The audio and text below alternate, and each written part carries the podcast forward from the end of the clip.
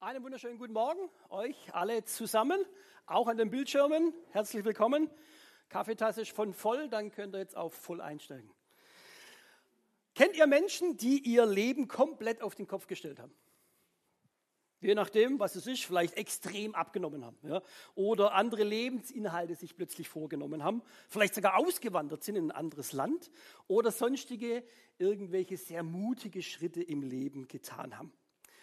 Untersuchungen haben gezeigt, haben gezeigt, dass es zwei Hauptmotivationen gibt, wenn das jemand macht. Das eine ist Angst und das andere ist Liebe. Im Englischen Pain oder Gain, ja, mehr oder weniger. Also äh, ich sag mal Schmerz oder Erfolg, Anerkennung. So, das sind die zwei Dinge, wo man dann eben was, wo man dann was tut.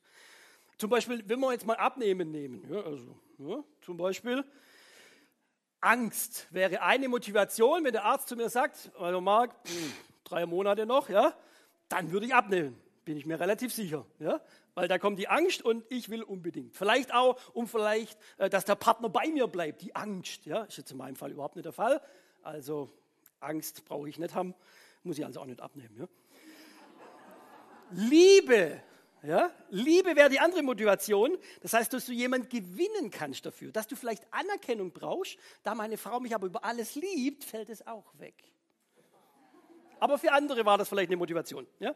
Nimm mal was ganz anderes. Auswandern. Da merkt man schon, gibt es schöne Serien auch im Fernsehen. Ja? Da wandern manche aus, weil sie Angst haben, zum Beispiel, dass hier irgendwo die Steuerfahndung äh, auf, einem auf die Schliche kommt und dann wandert man am liebsten aus. Das ist Angst. Ja? Oder Angst, dass der Staat einem zu viel Steuern wegnimmt. Das ist auch Angst. Oder Liebe. Du wanderst aus, weil eben deine holde, nette Maid irgendwo in Brasilien ist und dann gebe ich alles auf für die eine. Ja? Angst oder Liebe. Hauptmotivationen, wirklich was zu bewegen, was ganz Entscheidendes. Überleg dir mal Stationen in deinem Leben. Wo gab es mal gravierende Dinge, die du in deinem Leben gemacht hast? Und was war die Motivation?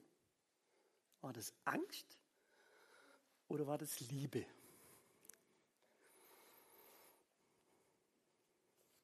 Hochzeit tun wir mal ausklammern, ja? Ich hoffe, das war Liebe.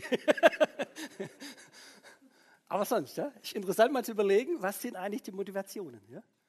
Ähm, und jetzt nehmen wir mal das Christsein. Das Christsein beinhaltet ja oftmals große Lebensveränderungen. Das hört man mal von Lebensgeschichten, aber auch in der Bibel große Lebensveränderungen. Und was steckt da eigentlich dahinter? Ist es da eher Angst, warum Menschen ihr Leben da verändern, oder ist es Liebe? Und so sind wir eigentlich schon mittendrin in unserer Predigtreihe Hilfe für den Alltag und wir beschäftigen uns ja gerade mit dem Titusbrief und heute geht es über die Gnade. Amazing Grace oder wie die Gnade eben das Leben auch auf den Kopf stellen kann. Und wir gehen direkt gleich in den Bibeltext rein, dass wir gleich mal ja, vor Augen haben, ähm, um was es heute bei Titus da auch geht. Ich lese vor, Titus 2, Verse 11 bis 15. Denn Gottes Gnade ist sichtbar geworden, mit der, alle, mit der er alle Menschen retten will. Sie bringt uns dazu, dass wir uns von aller Gottlosigkeit und allen selbstsüchtigen Wünschen trennen Stattdessen besonnen und rechtschaffen hier in dieser Welt leben, so wie es Gott gefällt. Denn wir warten darauf, dass sich unsere wunderbare Hoffnung erfüllt, dass unser großer Gott und Retter Jesus Christus in seiner ganzen Herrlichkeit erscheinen wird. Er hat sein Leben für uns gegeben und uns von aller Schuld befreit. So sind wir sein Volk geworden und mit ihm und ihm allein gehört. Wir sind rein von Sünde und bereit, von ganzem Herzen Gutes zu tun. Das sollst du lehren, ermahnen und weise mit allem Nachdruck zurecht. Niemand darf auf dich herabsehen. Also das soll der Titus machen. Und hier merkt man, wenn man jetzt ein bisschen theologisch wird, ja, kann man diesen Abschnitt so ein bisschen zerteilen, sage ich jetzt mal. Und das, die ersten zwei Sachen, wo man so ein bisschen merkt in diesem Text, ist zwei wesentliche Lebensveränderungen sind da mit drin. Einmal das alltägliche Handeln, Vers 12.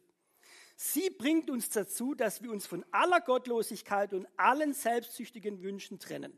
Stattdessen besonnen, rechtschaffen hier in dieser Welt leben, so wie es Gott gefällt. Das soll, äh, das soll im Prinzip dabei rauskommen. Also soll unser Handeln sich verändern. Also Süchte ist ja auch ein bisschen mit drin, dieses Wort, ja. Süchte, Egoismus, irgendwie loswerden und so zu leben, wie Gott sich das gedacht hat. So wäre das optimal. Und das Zweite auch an dieser Lebensveränderung, auch ein zukünftiges Hoffen. Also ein Leben, wo man dann in Vers 13 lesen kann, denn wir warten darauf, dass sich unsere wunderbare Hoffnung erfüllt, dass unser großer Gott und Retter Jesus Christus in seiner ganzen Herrlichkeit erscheinen wird. Also im letzten keine Angst vor der Hoffnung, äh, vor, der, vor der Zukunft zu haben, sondern ganz entspannt zu wissen, hey, Jesus kommt mal wieder, der wird schon alles gerade rücken. Ja? Und dann kann ich ganz entspannt sein, auch in stürmischen Corona-Zeiten. Ja? Die Frage ist nur, leben wir so? Oder ist es nur ein netter Text in Titus? Ja? Schön für dich. Ja? Er soll es uns ja beibringen. Ja? Und natürlich auch mal richtig zu sehen, warum sollte das passieren? Also was ist eigentlich die Motivation dahinter? Das kommt ja nicht von alleine, diese Lebensveränderung. Und auch da steht in, 11, in Vers 11 und 14, wenn wir den nochmal rausgreifen, was ist die Grundlage, sage ich jetzt mal dafür? Denn Gottes Gnade ist sichtbar geworden, mit der, alle, mit der er alle Menschen retten will. Er hat sein Leben für uns gegeben und uns von aller Schuld befreit. Also das ist die Grundlage für alles. Und die Grundmotivation, die daraus ergibt, steht dann in 14b. So sind wir sein Volk geworden, mit ihm allein gehört. Wir sind rein von Sünde und bereit, von ganzem Herzen Gutes zu tun.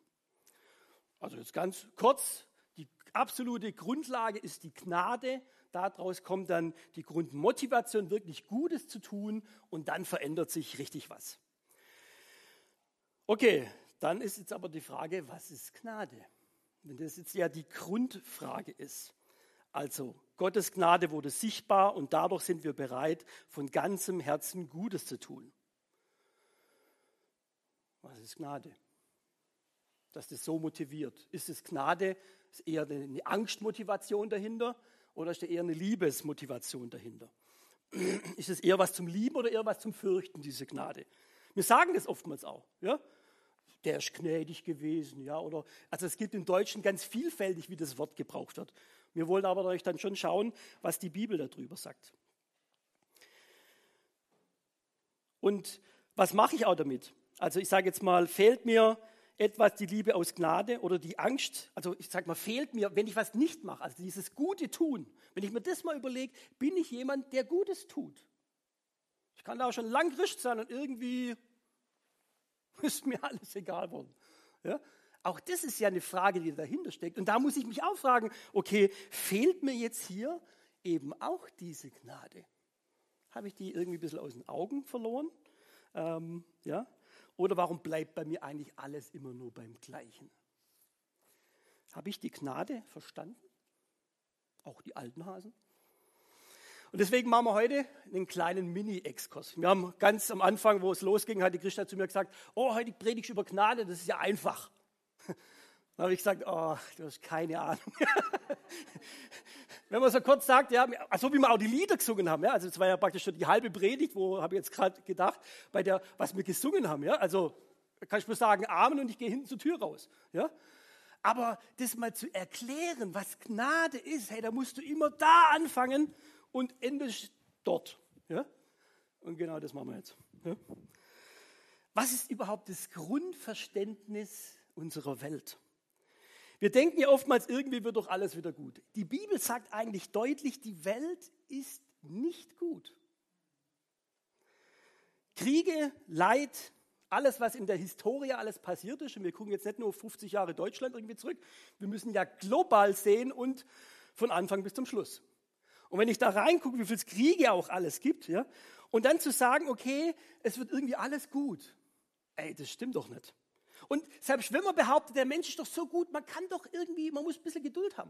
Hey, wir haben jetzt, ich sage jetzt mal, je nachdem, wie man zählt, ja, 6.000, 10.000 Jahre, je nachdem, ja, haben doch die Menschen die Möglichkeit gehabt, alles gut zu machen. Und? Funktioniert irgendwie nicht. Ja? Also was ist es im letzten, dass es nicht gut wird? Irgendwie ist der Egoismus dann doch stärker irgendwie die Macht, irgendwie was zu erreichen, dass ein Volk früher oder später doch über das andere herfällt. Auch gute Gedanken, die man vielleicht hatte, werden irgendwann mal extrem und totalitär, auch politisch. Wir selber beginnen vielleicht was Gutes, irgendeiner schnappt dir weg und macht irgendwas draus. Irgendwelche Leute, die vielleicht eine gute Organisation geleitet haben, die Nachfolger drehen es irgendwie rum und irgendwann mal verschwindet die gute Organisation. Also wir merken, es ist manchmal schon ein bisschen frustig. Und das aber mal zu registrieren und einfach zu, mal zu sagen, okay, stimmt, wir haben da ein kleines Kernproblem und das ist der Mensch selber. ja, der steht immer wieder in der Gefahr, einfach eben das nicht so zu machen, wie es eigentlich gedacht ist. Die Bibel spricht im ersten Kapitel davon, dass Gott gesagt hat, hey, boah, ich mache alles richtig gut. Ja, ich schaffe zwei Menschen, ich mache ein Paradies, ich mache Natur, alles drumherum optimal, ideal. Ja, super spitze Klasse. Und so war es dann auch. Das Einzige, was er doch noch dazu machen musste, war natürlich, was heißt machen musste, gehörte einfach dazu, dass er den Menschen auch einen eigenen Willen gab. Einen freien Willen. Ich kann nicht jemand sagen, ich liebe euch zwei, Adam und Eva, so sehr, aber ihr dürft euch nicht gegen mich entscheiden. Ja? Das ist so wie ein Vogel, wenn ich den in, in ein kleines äh, Käfig einsperre und sage, du bist mein Vogel und du liebst mich, weil du kannst ja auch nicht anders. Und so ähnlich muss man sich das schon vorstellen. Gott musste im gewissen Sinn, weil er uns liebt, weil er Adam und Eva geliebt hat, auch einen freien Willen geben. Und natürlich auch eine Option, das zu zeigen. Und deswegen hat er gesagt, ihr könnt alles essen, was ihr wollt, nur nicht von dem Baum. Aber alle 247, 43 Milliarden, Trilliarden Bäume könnt ihr essen, aber der eine nicht. Was machen die zwei? Dösel. Gehen zu dem einen Baum hin, ich will es jetzt nicht ausdappen, ja. Auf jeden Fall, sie sagen, wir wollen das mal probieren. Und damit verstoßen sie eigentlich gegen diese einzige Regel, die Gott gegeben hat, nur diese einzige, ja, und trennen sich damit eigentlich im Ungehorsam von Gott. Und das ist das Kernproblem. Wir sind getrennt von Gott, da ist Sünde dazwischen, was uns trennt von Gott. Und daraus resultierend von diesem schlechten Obstgeschmack, sage ich jetzt mal, ja, geht es dann weiter, dass wir von dieser Grundhaltung von Sünde dann eben auch sündig handeln, Sünden tun.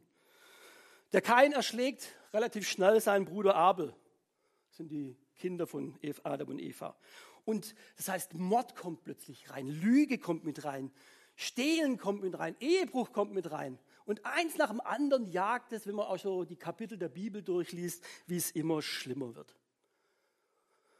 Ist jetzt ein bisschen trübselig, ja, aber es ist leider die Realität. Und wenn wir jetzt auch mal noch mal weiter gucken in unsere Gesellschaft, auch heute noch, ja, wie schon gesagt, wir sind jetzt vielleicht schlauer geworden, ja, oder auch nicht, ja, mehr Macht, mehr Wissen, mehr Möglichkeit. Ganze Gesellschaften, die verrohen Macht und Gier, Kriege und sonstige Dinge. Und es kann echt frustrieren. Und warum? Irgendwie sind wir gefangen. Gefangen in dieser Sünde. Wir können fast manchmal gar nicht anders, wie manchmal Schlechtes zu tun. Wir wollen eigentlich was Gutes tun, aber irgendwie geht der Gaul mit uns durch und es geht halt nicht. Kennt ihr das? das Gute wollen, aber vollbringen. Das andere war doch einfacher und spricht auch mehr in meinem Herz. Ja? Und das ist jetzt einfach mal der Ist-Zustand, den ich einfach auch mal fressen muss. Ja? Zu sagen, okay, so ist es. Bei allem, was man auch verändern könnte und wollte. Ja? Aber so im Ganzen gesehen ist es schwer. Und da ist jetzt dieser Gott, der sich das alles anschaut. Der guckt ja nicht weg. Der hat ja nicht gesagt, oh, komm, dann macht euren Klumpatsch allein ja, sondern er guckt alles ganz genau an. Er ist ein Gott, der, auch wenn wir viel Quatsch machen, viel Blödsinn machen, dass er uns wirklich trotzdem über alles liebt. Er findet das überhaupt nicht witzig. Und auf der anderen Seite ist er aber auch ein gerechter Gott. Muss er ja. Wenn es Böses gibt und er die Menschen liebt, dann sagt er, dann muss sich doch derjenige, der Böses dem anderen angetan hat, muss es doch da Gerechtigkeit geben. Jeder von uns, der mal Leid erlebt hat, möchte doch, dass der Täter irgendwie zur Rechenschaft gezogen wird. Sei es in kleinen und in großen Dingen natürlich noch umso mehr.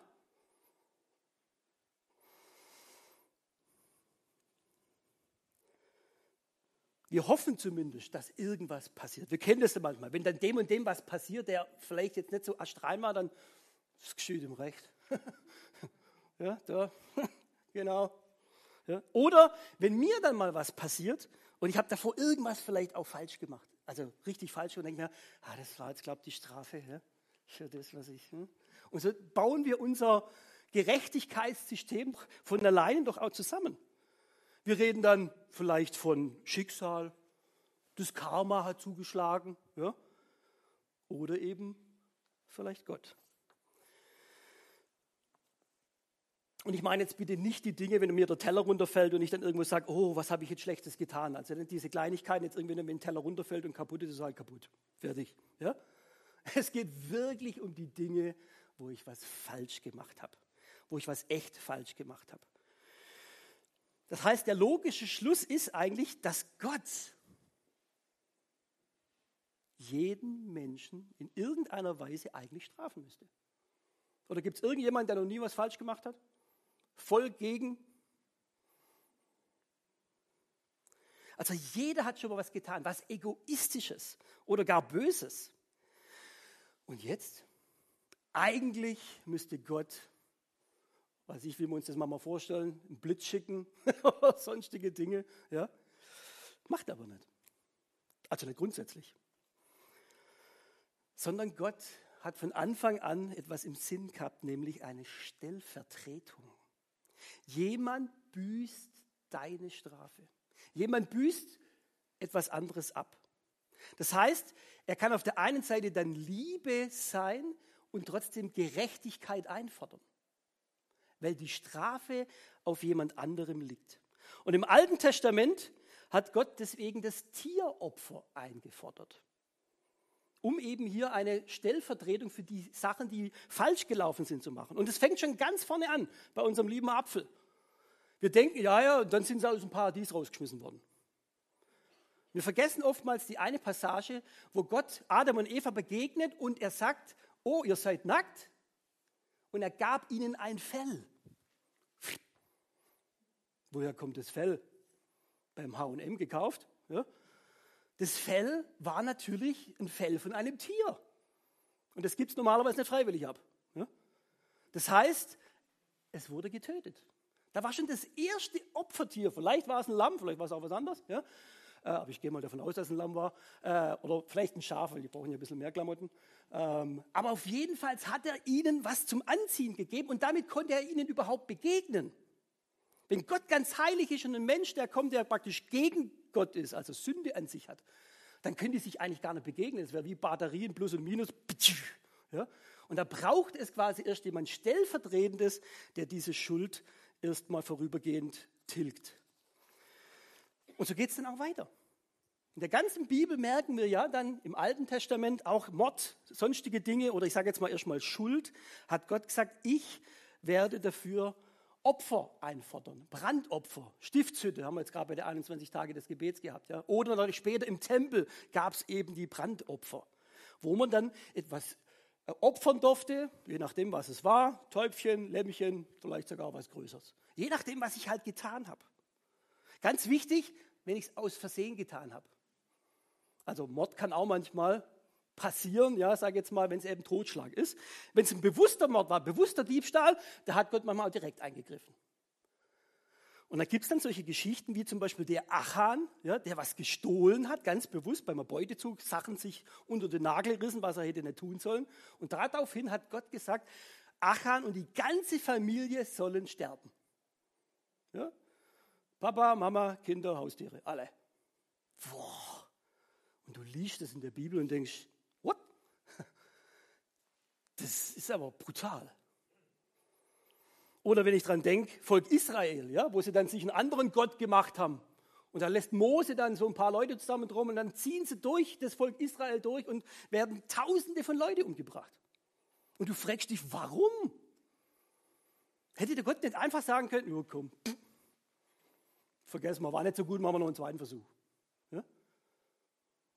Ist vielleicht nett, aber nur für, vielleicht für die einen. Aber wenn es um Gerechtigkeit geht, welche Auswirkungen das hat auf das ganze Volk. Was das für Auswirkungen gehabt hätte, wenn die Sache von Achan Schule gemacht hätte. Ich weiß es auch nicht ganz. Manche Dinge erscheinen mir auch brutal. Aber ich bin auch nicht Gott. Ich habe doch keine Ahnung, was da im alles im Hintergrund noch alles gelaufen ist. David, schönes Beispiel, ja, David und der Ehebruch mit Bathseba, der Hübschen. Oh, ja, an Hochzeiten wollen das die Leute immer singen, dieses Halleluja, ja, schönes Lied wenn du den Inhalt kennst, da geht es um Ehebruch zwischen David und Bathseba. Ja? Da geht es drunter und drüber. Das wollen die Leute in der Hochzeit immer haben. Ja? Das verstehe ich nicht ganz. Ja? Aber ganz brutal, was Gott dann sagt. Ehebruch, David, Bathseba, das Kind, das entstehen wird, wird sterben. Dein Reich wirst du immer mit der Waffe verteidigen müssen und andere Dinge, die David, ich sage mal, wirklich als Strafe auch bekommen hat. Und da fragst du dich auch wieder, ist es ein anderer Gott? Ja, also im Neuen Testament ist doch so der Liebe. Hm, ja, und im Alten Testament ist er irgendwie ein bisschen brutal. Nee, ist er nicht. Es ist eigentlich genau der gleiche. Beim einen zieht er es durch, beim anderen kommt eben, kommen wir nachher später noch dazu, kommt eine Veränderung mit rein. Das Wichtige ist aber, dass wir verstehen, Moment mal, warum ist Gott da eigentlich so? Wieso ist er da scheinbar so brutal?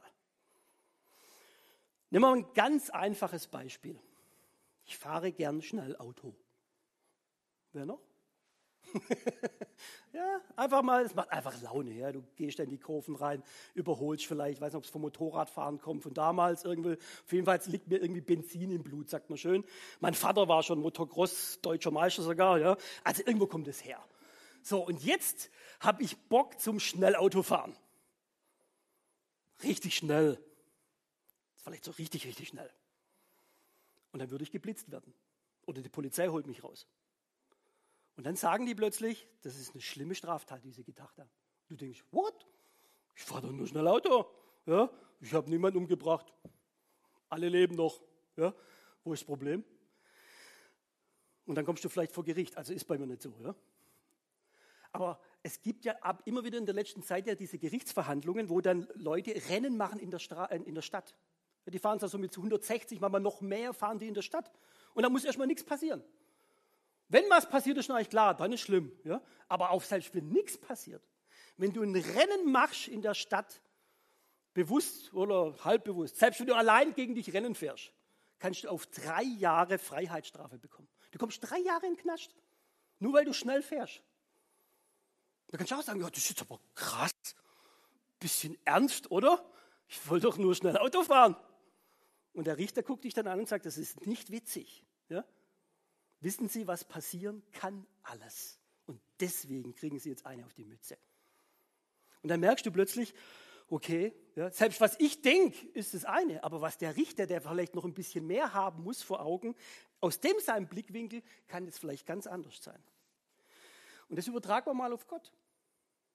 Ich weiß, ich bin ein bisschen die Spaßbremse heute Morgen. Ja? Aber wenn Gott sagt, wenn wir sagen, ja, ich habe nur ein bisschen gelogen, ich habe nur ein bisschen was mitgenommen, es war nur ganz klein. Ja? Ehebrechen, neidisch sein. Ach komm, das ist ein bisschen Mobbing. Also das kann ja nicht so schlimm sein. Es gibt ja diesen netten Witz, ja. Ähm, wem soll das schon wehtun? Mobbing. Neun von zehn Leuten finden es gut. Bis auf den einen. Und das ist genau das Entscheidende. Gott hat den einen im Blick. Und nicht die Neuen, die alles cool und weiß was ich was finden. Sondern er sieht den einen. Er hat Liebe für den einen. Und deswegen ist es auch eben so wichtig, was früher vielleicht überhaupt nicht denkbar war. Zu lügen ist heute Standard. Ja, wenn du da irgendwie durchkommst, eine Notlüge ist immer gut. Ist nicht Gottes Maßstab. Ehebruch, ja, das ist halt eine weitere Lebenserfahrung. Ja, Lebensabschnittsgefährte, Wechsel, was weiß ich. Ja, ist nicht der Maßstab von Gott. Er ist da echt stinkig. Und Werte verändern sich und werden scheinbar unwichtig, aber Gott ist da eben beständiger der hat seine Dinge und der Mann nimmt sie trotzdem noch so ernst, weil er weiß, was dahinter steckt. Wie eine Gesellschaft funktioniert und wie sie eben nicht geht. Und wenn wir jetzt dieses Ding noch ein bisschen größer machen, es geht ja nicht nur um mich und dich, sondern es geht ja um eine ganze Gesellschaftsform. Kriege, Massenmorde, die passieren, Vernichtung von ganzen Völkern. Und das muss Gott auch noch mit bedenken. Also ich will das nicht auseinanderkuddeln. Du? Aber Gott hat jeden Einzelnen im Blick und doch das Ganze, ganze Völker. Und früher oder später muss doch da auch dann Gericht kommen. Und trotzdem wäre es jetzt falsch, dass man denkt, der Gott guckt da so zu und sagt, haha, falsch, da falsch, und das auch falsch, ja, und sich da mega drüber freuen würde. So quasi ein gemeiner Richter, gnadenlos. Sondern Gott ist genau andersrum. Er ist eben die absolute Liebe. Er ist nicht fies und will strafen, sondern er möchte Gerechtigkeit herstellen. Aber er ist auch ganz die Liebe. Und da ist jetzt, ich sage mal, immer gewissen Sinn in Konflikt. Was kann ich da machen? Augen zu und durch? Aber um der Gerechtigkeit willen muss er etwas tun. Etwas Stellvertretendes muss einspringen für die Schuld von jedem Einzelnen von euch. Und jetzt kommt das Verrückte. Neben Schäfchen und Öchschen und was weiß ich, was alles gab im Alten Testament, im Neuen Testament kommt Jesus Christus selber auf die Welt. Und Jesus selber ist Gott. Und Gott stirbt jetzt stellvertretend für jede einzelne Schuld von uns. Auch von, ich sage mal von Völkern, aber die Völker sind ja wieder einzelne Menschen. Das ist ja nicht so global Schuld. Sondern Gott stirbt für dich. Dieses Kreuz, das wir überall manchmal hängen sehen, bei uns ja noch schön an den äh, Wanderwegen, ja, an den Wegwag, äh, Wegerändern. Und das zu wissen, hey, da stirbt Gott für dich stellvertretend, weil du eigentlich sonst Strafe verdient hättest. Wird das jetzt passt oder nicht? Aber er gibt es aus Liebe für dich. Und jetzt kommt das nächste und er schenkt dir's. Es ist nicht, wie es manchmal in der katholischen Kirche vermittelt wird, wobei es manchmal eher so die Landgläubigkeit ist, ja, dass es Gnadenmittel gibt. Man muss besonders oft in Gottesdienst gehen, man muss besonders oft beten, man muss besonders da, da, da und dann darf ich die Gnade in Anspruch nehmen. Dann darf ich das, was Jesus getan hat, annehmen. Nein, er sagt von Anfang an, du musst einfach nur sagen, ja stimmt, du hast für mich die Schuld bezahlt. Danke. Du nimmst es an wie ein kleines Kind das Weihnachtsgeschenk. Kein Zwang. Es muss aus Liebe geschehen. Und da merkt man eben, wie das Ganze diese ganze Sühne im letzten eigentlich von Liebe durchzogen ist, von Gott von Anfang an. Und deswegen heißt es dann eben in Titus auch, denn Gottes Gnade ist sichtbar geworden durch Jesus Christus, mit der er alle Menschen retten will.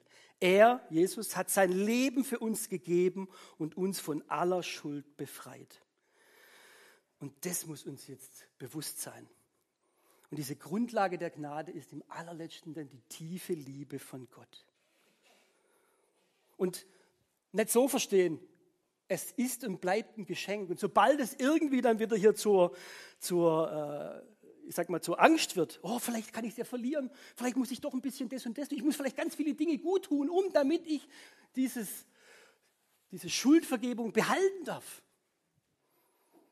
Es ist immer geschenkt. Du kannst am Tag 20 Mal kommen. Gott schenkt dir das jeden Tag.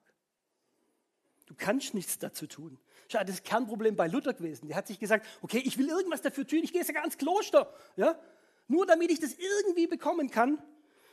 Und im letzten hat er gemerkt, ich habe eigentlich auch nur Egoismus. Ja? Ich will es ja nur nicht machen, damit ich halt nicht einen auf, die, auf den Deckel kriege sondern er hat gemerkt, hey, ich muss es in Liebe annehmen. Das hat er mir geschenkt aus Liebe und ich nehme es auch Liebe auch in Liebe auch an.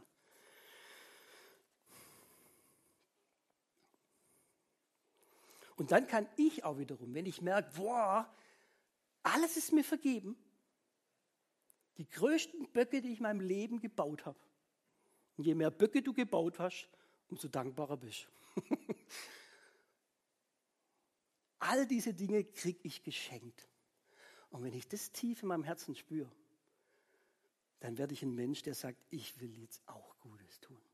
Nicht, weil ich es muss, sondern weil ich selber Gnade erlebt habe, weil ich selber Liebe erlebt habe.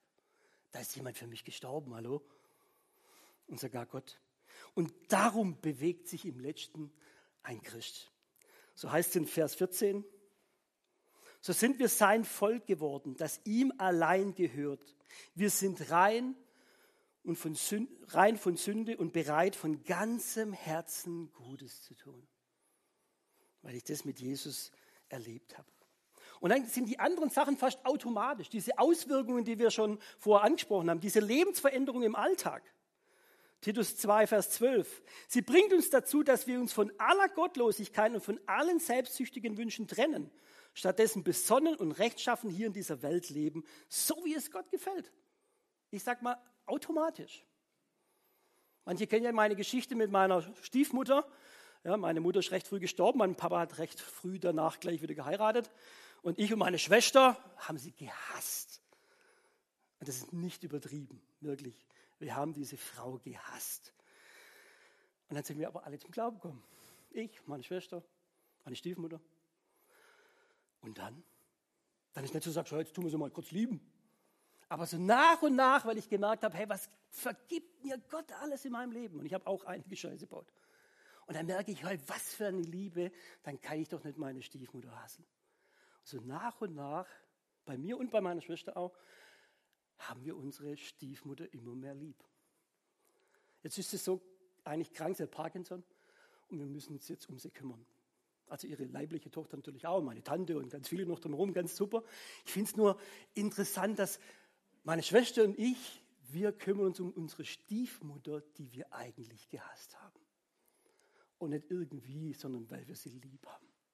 Ich habe als Einschütter die Generalvollmacht gekriegt. Ich habe sie gefragt, ist es okay, wenn ich dein Stiefsohn die Generalvollmacht kriege? Für alles. Ah ja, dir vertraue ich. Boah, ja? Veränderung. Und dann das nächste, positiv auch in die Hoffnung, äh, positiv auch in die Zukunft zu sehen.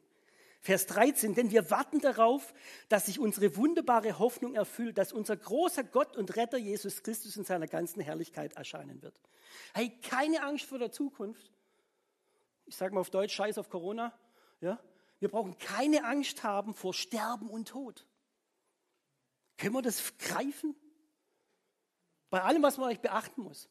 Und trotzdem nicht in eine Panik zu verfallen. Hey, da ist jemand, der kommt, der wird für Gerechtigkeit sorgen und ich kann ganz entspannt sein.